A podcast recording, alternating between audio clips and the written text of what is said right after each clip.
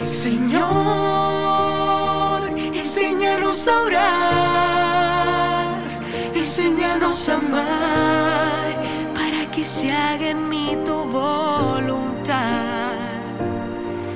Te doy gracias porque has hecho demasiado.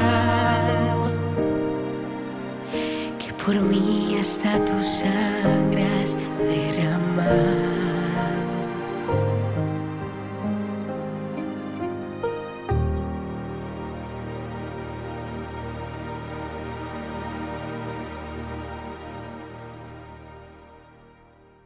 Mis queridos peregrinos, buenos días a todos. Hoy es viernes primero de marzo, qué maravilla.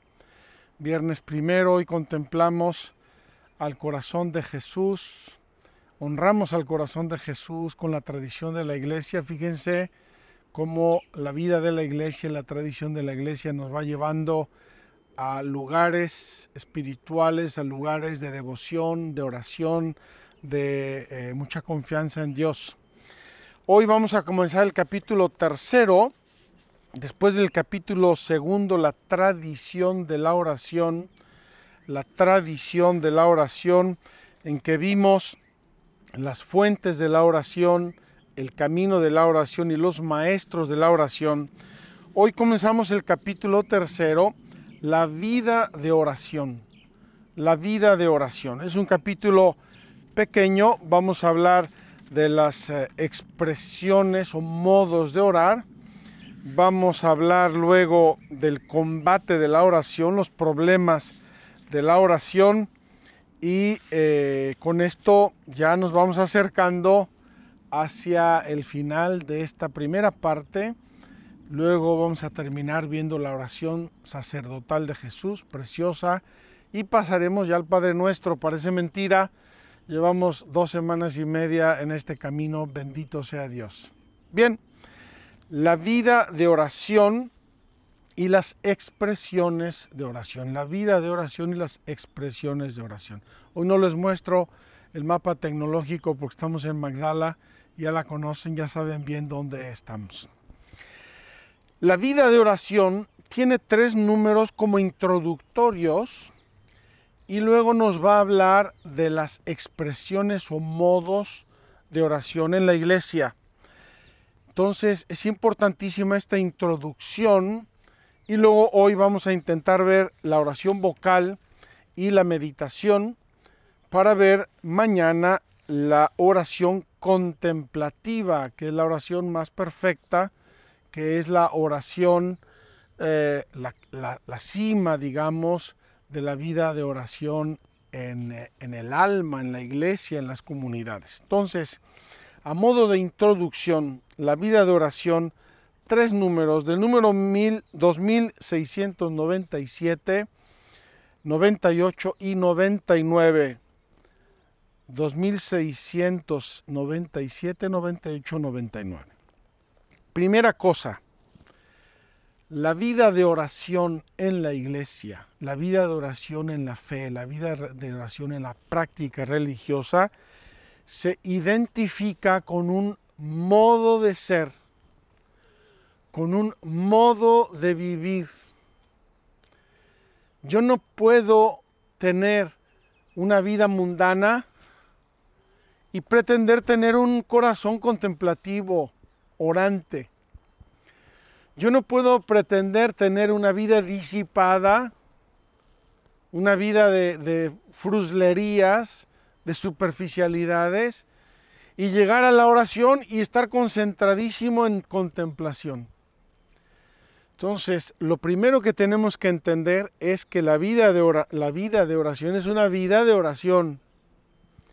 La vida cristiana, repito mi ejemplo de las cuatro patas, la vida cristiana es una mesa de cuatro patas, donde hay unas verdades de fe que tenemos que creer, donde hay unos sacramentos que tenemos que practicar para vivir en gracia, donde hay unos mandamientos que tenemos que vivir para vivir una vida moralmente buena y sana, y donde tenemos que orar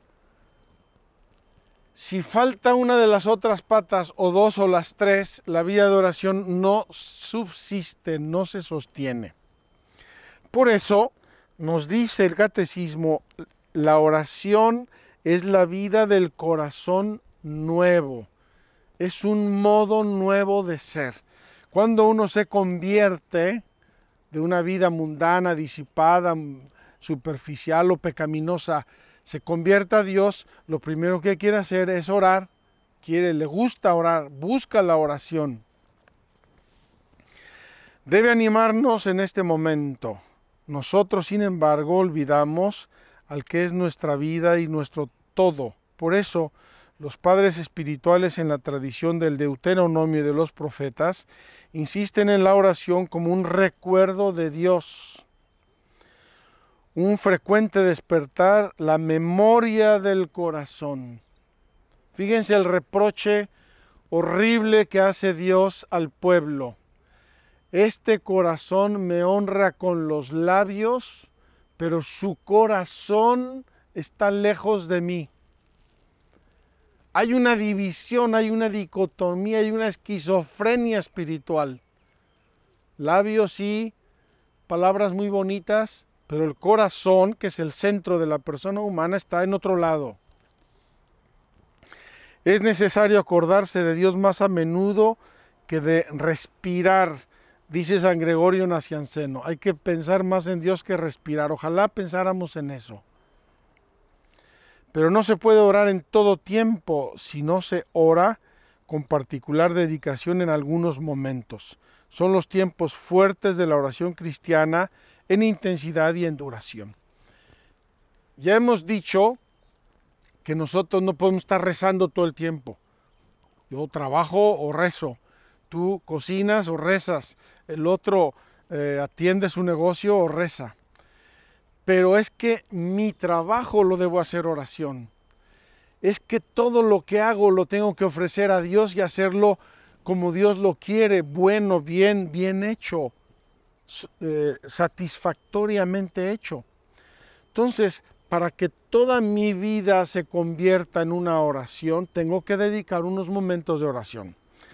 La tradición de la iglesia propone a los fieles unos ritmos de oración destinados a alimentar la oración continua.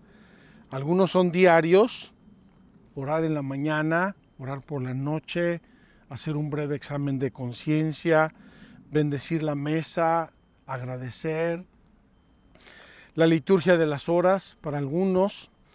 El domingo centrado en la Eucaristía se santifica principalmente por medio de la oración el ciclo del año litúrgico y sus grandes fiestas son los ritmos fundamentales de la vida de oración de los cristianos.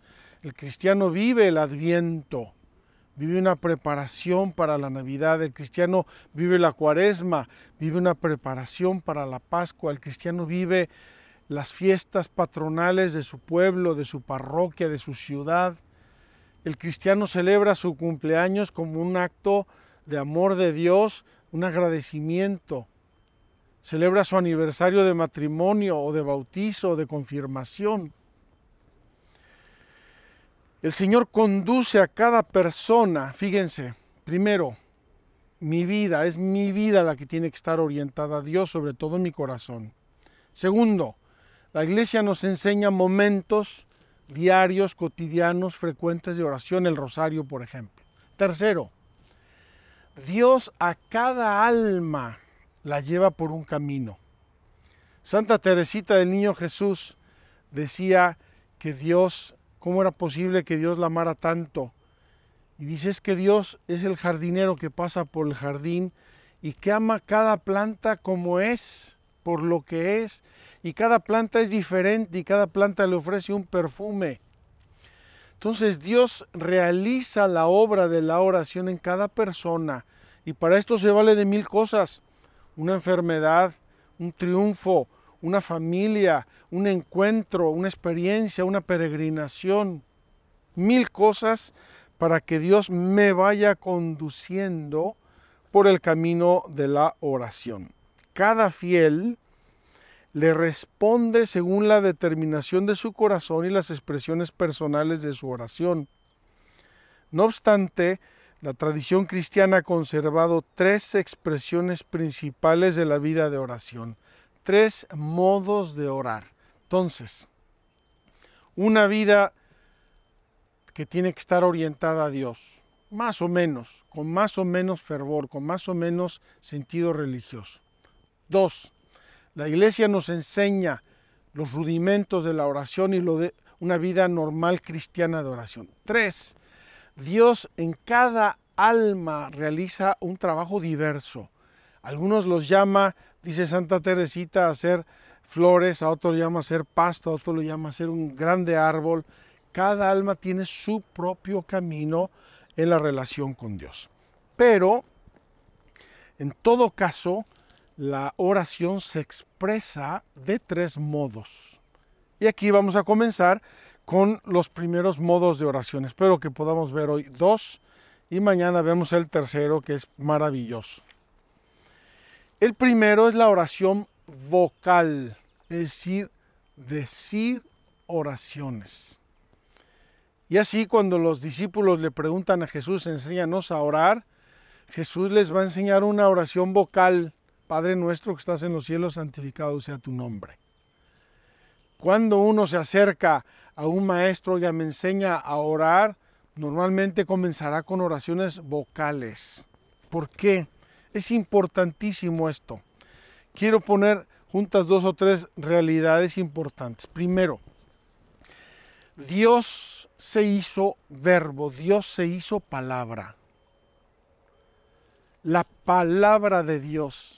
Dios nos habla y nosotros hablamos con Él, le respondemos. Por eso la Sagrada Escritura es palabra, son palabras. Primera cosa. Segunda cosa, el sistema operativo del cerebro humano a ver si me cachan esta imagen, el sistema operativo del cerebro humano es el lenguaje. Cuando, por eso el niño cuando empieza a pensar, empieza a hablar, y en la medida en que va desarrollándose su uso, primero es un mimetismo, repite, pregunta, está, está repitiendo lo que le dicen los demás. Ma, ma, pa, pa, mamá. Ah, ya dijo mamá. Saltan los papás de alegría. Así llega el niño en un mimetismo hasta que llega al uso de razón, es decir, ya absorbió tanto lenguaje que su cerebro ya puede funcionar por sí mismo, ya puede pensar, ya puede razonar el niño llega al uso de razón, es decir, ya entiende las cosas. Entonces, fíjense la importancia de estos dos principios. Que Dios se haya hecho palabra y que el sistema operativo del ser humano sea el lenguaje, es que estamos hechos el uno para el otro. No de modo exclusivo, yo no puedo estar leyendo la Biblia todo el día, quede claro, pero Dios se hizo palabra para embonar en mi cerebro, en mi vida, en mi modo de pensar, de razonar, de sentir, de desear, de imaginar, porque el sistema operativo de mi cerebro es el vocabulario, el lenguaje. Esto tiene mucho que ver con la vida de oración quien está habituado a un lenguaje sereno, educado, fino, razonado, eh, está predispuesto positivamente a la oración. Quien está educado en un lenguaje morboso, violento, eh, erotizado, eh, vulgar, obviamente va a encontrar mucho tropiezo en su vida de oración. ¿Por qué? Porque la palabra de Dios es como un coche que va en un camino lleno de piedras y de zanjas. Entonces, el primer modo de orar es la oración vocal. Son oraciones, son frases que yo le digo a Dios porque las conozco, las repito o porque me salen del corazón. Yo voy al sagrario, me meto ahí de rodillas y le digo, Jesús, aquí estoy, buenos días, acompáñame, confío en ti, eh, enséñame, ayúdame a tratar a una persona, ayúdame con mi examen, ayúdame con mis hijos, ayúdame en mi trabajo, te agradezco por esto. Estoy hablando con Él, aunque solamente sea de modo mental, estoy hablando con Él y Dios que ve en lo secreto, escucha mi oración. Entonces, son palabras pensadas o expresadas verbalmente, vocalmente, son palabras. La oración vocal es un elemento indispensable de la vida cristiana. A los discípulos atraídos por la oración silenciosa de su maestro, éste les enseña una oración vocal. Fíjense, Jesús enseña expresamente lo que él pensaba. Lo pensaba con palabras. Ahora bien, es necesario que a nuestras palabras correspondan nuestros pensamientos, emociones, afectos y sentimientos. Qué fácil es ir a la iglesia, meterte a la iglesia, estar escuchando pasivamente y pensando en diez mil cosas. Este pueblo me honra con los labios, pero su corazón está lejos de mí. Tenemos que tratar de, de, de, reflexionar lo que decimos, de que nos salga verdaderamente del corazón y no simplemente repetir como loros, decía mi madre, repetir como loros frases o expresiones que ni sabemos lo que estamos diciendo. Esta necesidad responde también a una exigencia divina. Dios busca adoradores en espíritu y en verdad.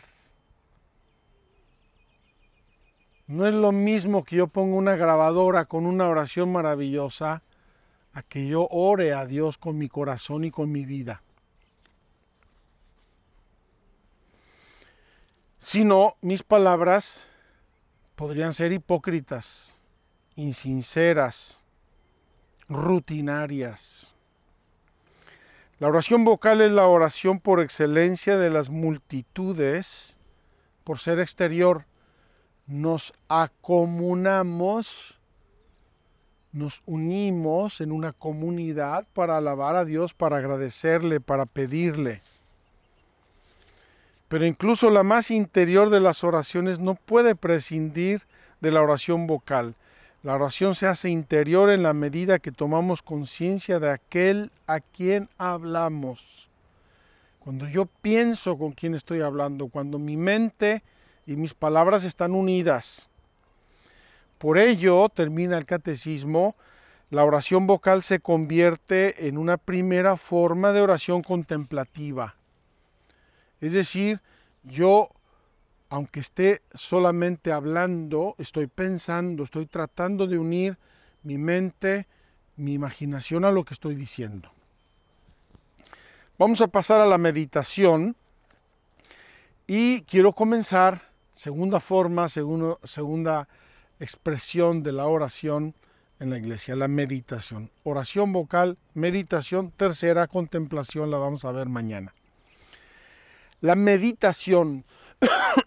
¿Qué es meditar? ¿Qué nos dice el diccionario sobre meditar? Me refiero al diccionario de la Real Academia Española. Pensar atenta y detenidamente sobre algo. Meditar es pensar atenta y detenidamente sobre algo. En el caso, obviamente, de la vida de oración, meditar es pensar atenta y detenidamente en Dios, en las cosas de Dios, en mi relación con Dios, en la providencia de Dios, en la acción de Dios en la vida, en la, iglesia, en el mundo, en la historia, etc. Entonces el catecismo comienza diciendo, la meditación es sobre todo una búsqueda ese pensamiento atento y detenido en las cosas de Dios es porque estoy buscando, estoy cultivando mi alma, estoy cultivando el terreno de mi alma, de mis sentimientos, de mi vida, de mi psicología. El Espíritu trata de comprender el porqué y el cómo de la vida cristiana para adherirse y responder a lo que el Señor le pide.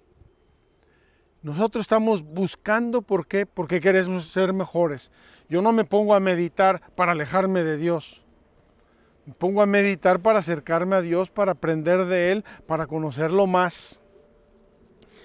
Hace falta una atención difícil de encauzar. Hay que esforzarnos en ese pensar atenta y detenidamente. Normalmente la meditación se hace con un texto de ayuda o de apoyo. Se hace con una grabación. Tengo una meditación que dice un predicador.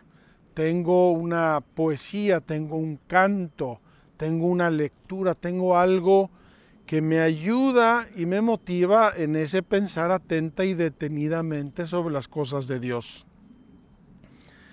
Normalmente serán las sagradas escrituras, el Evangelio, las imágenes sagradas, contemplar las imágenes, los textos litúrgicos del día o del tiempo, los escritos de los padres espirituales, obras de espiritualidad, el libro de la creación, el libro de la creación y de la historia, o simplemente el hoy de Dios. ¿Qué está haciendo hoy Dios en mí, en mi vida, en mi familia, en mi mundo, en mi trabajo, en la naturaleza?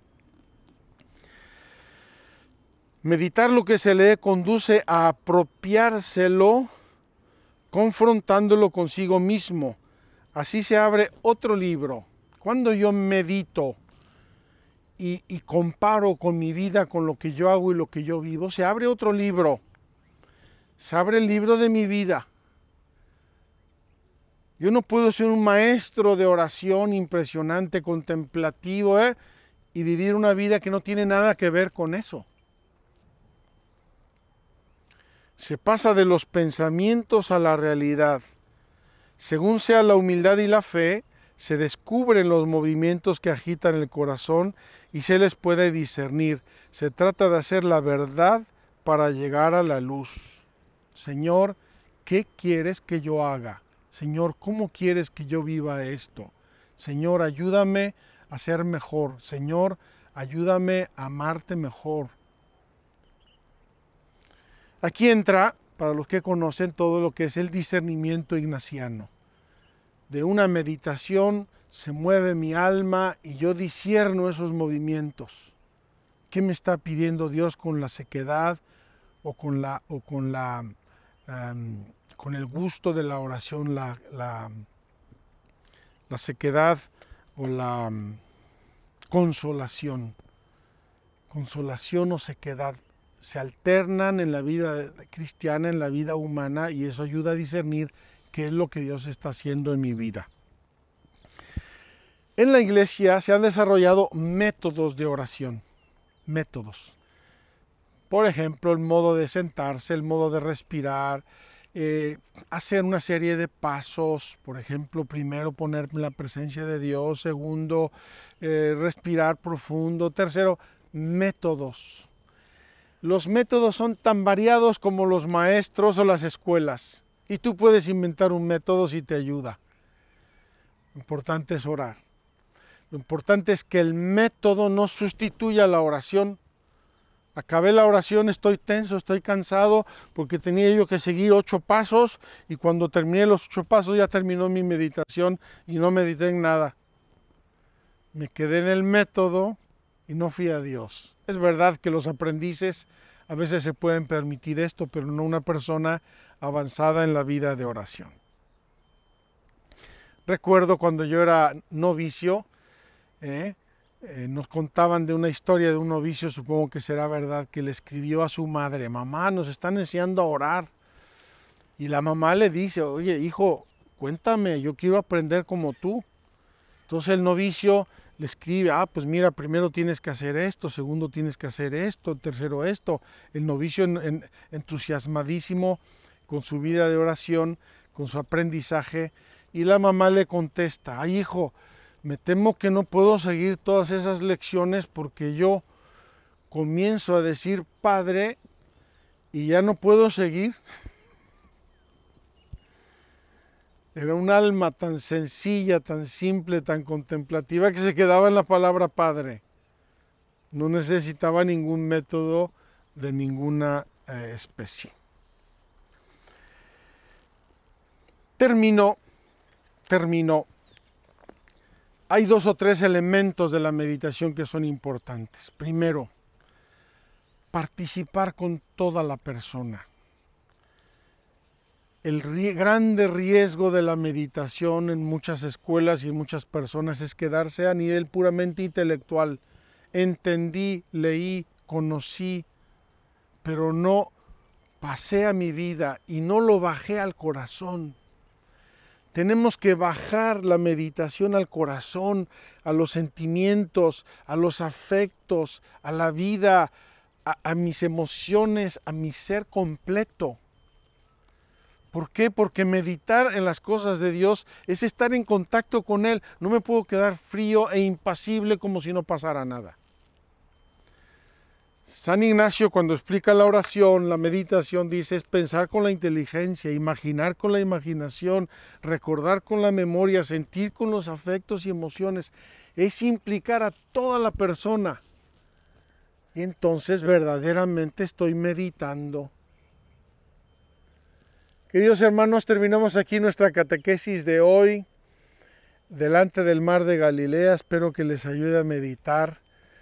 Eh, recuerden la grande y sencilla introducción a la vida de oración. Oramos con la vida. Tenemos que alinear nuestra vida. Tenemos que eh, eh, la oración vocal, hay que expresarle a Dios, expresárselo bien escribirlo a veces ayuda a hacer las oraciones o las meditaciones por escrito. Y meditar es buscar. Meditar es entrar en los escritos, en las experiencias, en los hechos de la vida. Es meditar, es buscar para alinear nuestra vida con Dios. Y ojalá que esas meditaciones no se queden en un plano puramente racional, intelectualoide, sino que pasen a todo nuestro ser, sobre todo a nuestro corazón, que amemos las verdades que meditamos, que las sintamos, que nos toquen, que nos lleguen. Hasta mañana, que Dios los bendiga.